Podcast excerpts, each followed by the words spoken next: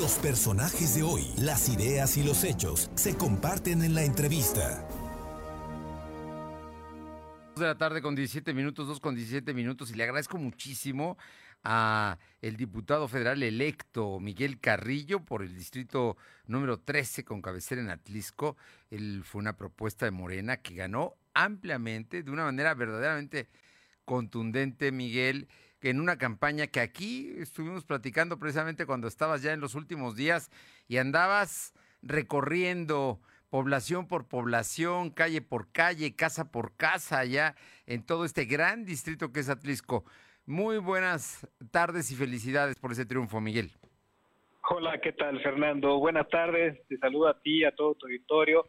Efectivamente, la última vez que tuvimos oportunidad de platicar, estábamos haciendo campaña, recuerdo perfectamente que estábamos ahí en el crucero del rastro de Atlisco y ya desde entonces se notaba una tendencia, lo habíamos comentado, que las encuestas, varias encuestas ya marcaban esta tendencia, pero la verdad, eh, la manera tan contundente en la que logramos esta victoria, más de 83.200 votos, una diferencia de cerca de 23.000 votos en contra de la candidatura de Va por México, se debió a que los habitantes del distrito salieron a votar, salieron a emitir cuál era la mejor propuesta, que al final del día fue Juntos Hacemos Historia, que el día de hoy encabezo ya a través de una diputación federal, encaminándonos hacia la sexagésima quinta legislatura.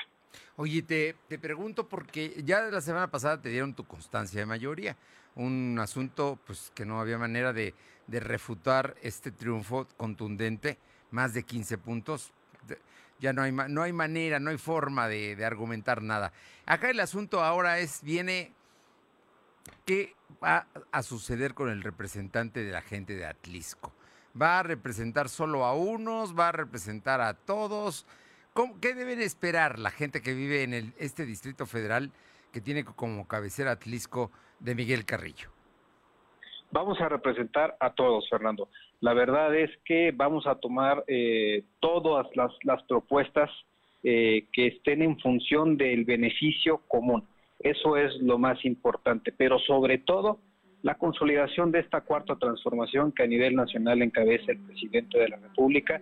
Estamos comprometidos con el proyecto alternativo de nación que empezó hace tres años y que el pasado 6 de junio la gente lo confirmó. En el estado de Puebla fueron 11 las, las candidaturas a diputaciones federales que la gente eligió, que fuera a través de la coalición Juntos Hacemos Historia, y eso es de la contundencia, ese es el mensaje que como diputados federales electos y ante la próxima instalación de la, de la legislatura que será a partir del primero de septiembre, eso es por lo que tenemos que luchar nosotros los próximos diputados federales, generar el beneficio. Levantamos durante la campaña muchas inquietudes relacionadas en materia de públicos, de falta de proyectos, de economía.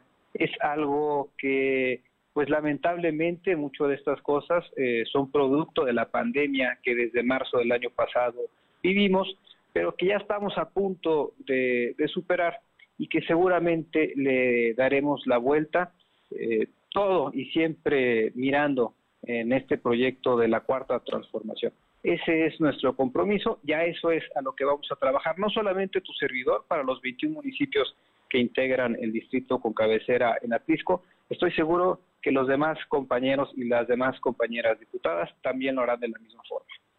Te, pregunto porque el diputado pues no es, no es necesariamente quien tiene presupuesto e inversión, pero sí se vuelve un gestor importante ante la federación y ante el gobierno del estado. Eh, esa, esa va a ser tu función, eh, Miguel Carrillo, ahora que pues en unos meses más seas diputado federal ya en funciones. Así es, Fernando. Vamos a hacer este trabajo legislativo. Eh, el grupo parlamentario de Morena tiene todavía varios pendientes en materia legislativa de reformas y de iniciativas en función de consolidar los proyectos y los programas sociales y derivado de esta modificación de cómo se movía el recurso, sobre todo específicamente del ramo 33, pues cambia la dinámica. Ahora hay que llevar los proyectos a la Secretaría de Hacienda y Crédito Público, hay que tocar la puerta de todas las dependencias eh, de la Federación, pero llevando los proyectos ejecutivos totalmente integrados con un análisis costo-beneficio económico y social que realmente generen impacto y detonen el desarrollo en cada una de las regiones. Eso es lo que vamos a hacer, esa es la parte de la gestión legislativa y además, pues es un compromiso que debemos asumir como diputados federales. Los municipios no pueden solos, Fernando.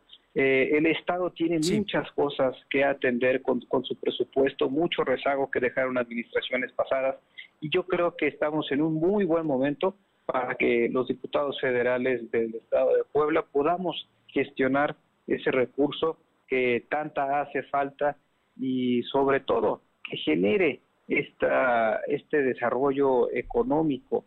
Nos dejaron muchísima deuda las administraciones pasadas, nos dejaron, eh, la verdad es que en un estado eh, de indefensión, en, en, algunos casos, en algunos municipios, olvidados, totalmente olvidados, y tenemos que ponernos a la par, entre todos ayudarnos como poblanos, mirar hacia adelante y generar el bienestar para todos, no solamente para los partidarios de Morena o de la Cuarta Transformación, para todos las y los poblanos.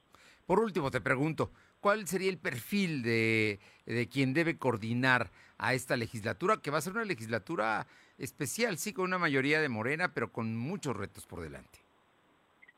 Sí, eh, finalmente no el grupo parlamentario de Morena por sí solo no va a tener una mayoría calificada para hacer eh, cambios a la Constitución. Se necesitan las dos terceras partes de estos de los 500 votos que integran eh, toda la legislatura y por lo tanto nosotros consideramos que se necesita un perfil que pueda conciliar con los otros grupos eh, parlamentarios, con la oposición, que pueda, que pueda encontrar este, este punto en común, un perfil muy político.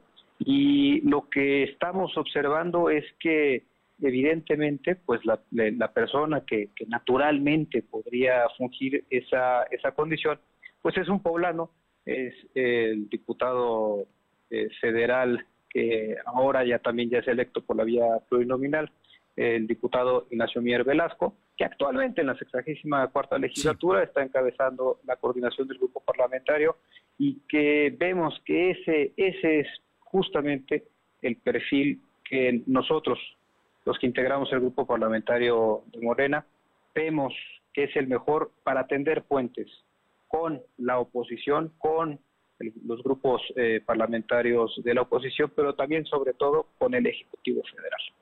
Pues ahí está, esperemos que ya eso lo van a decidir ustedes en su momento, pero por lo pronto eh, el poblano Nacho Mier, como aquí lo conocemos, eh, pues seguramente continúa ahí y puede ser que continúe en la siguiente legislatura. Eso lo deciden ustedes.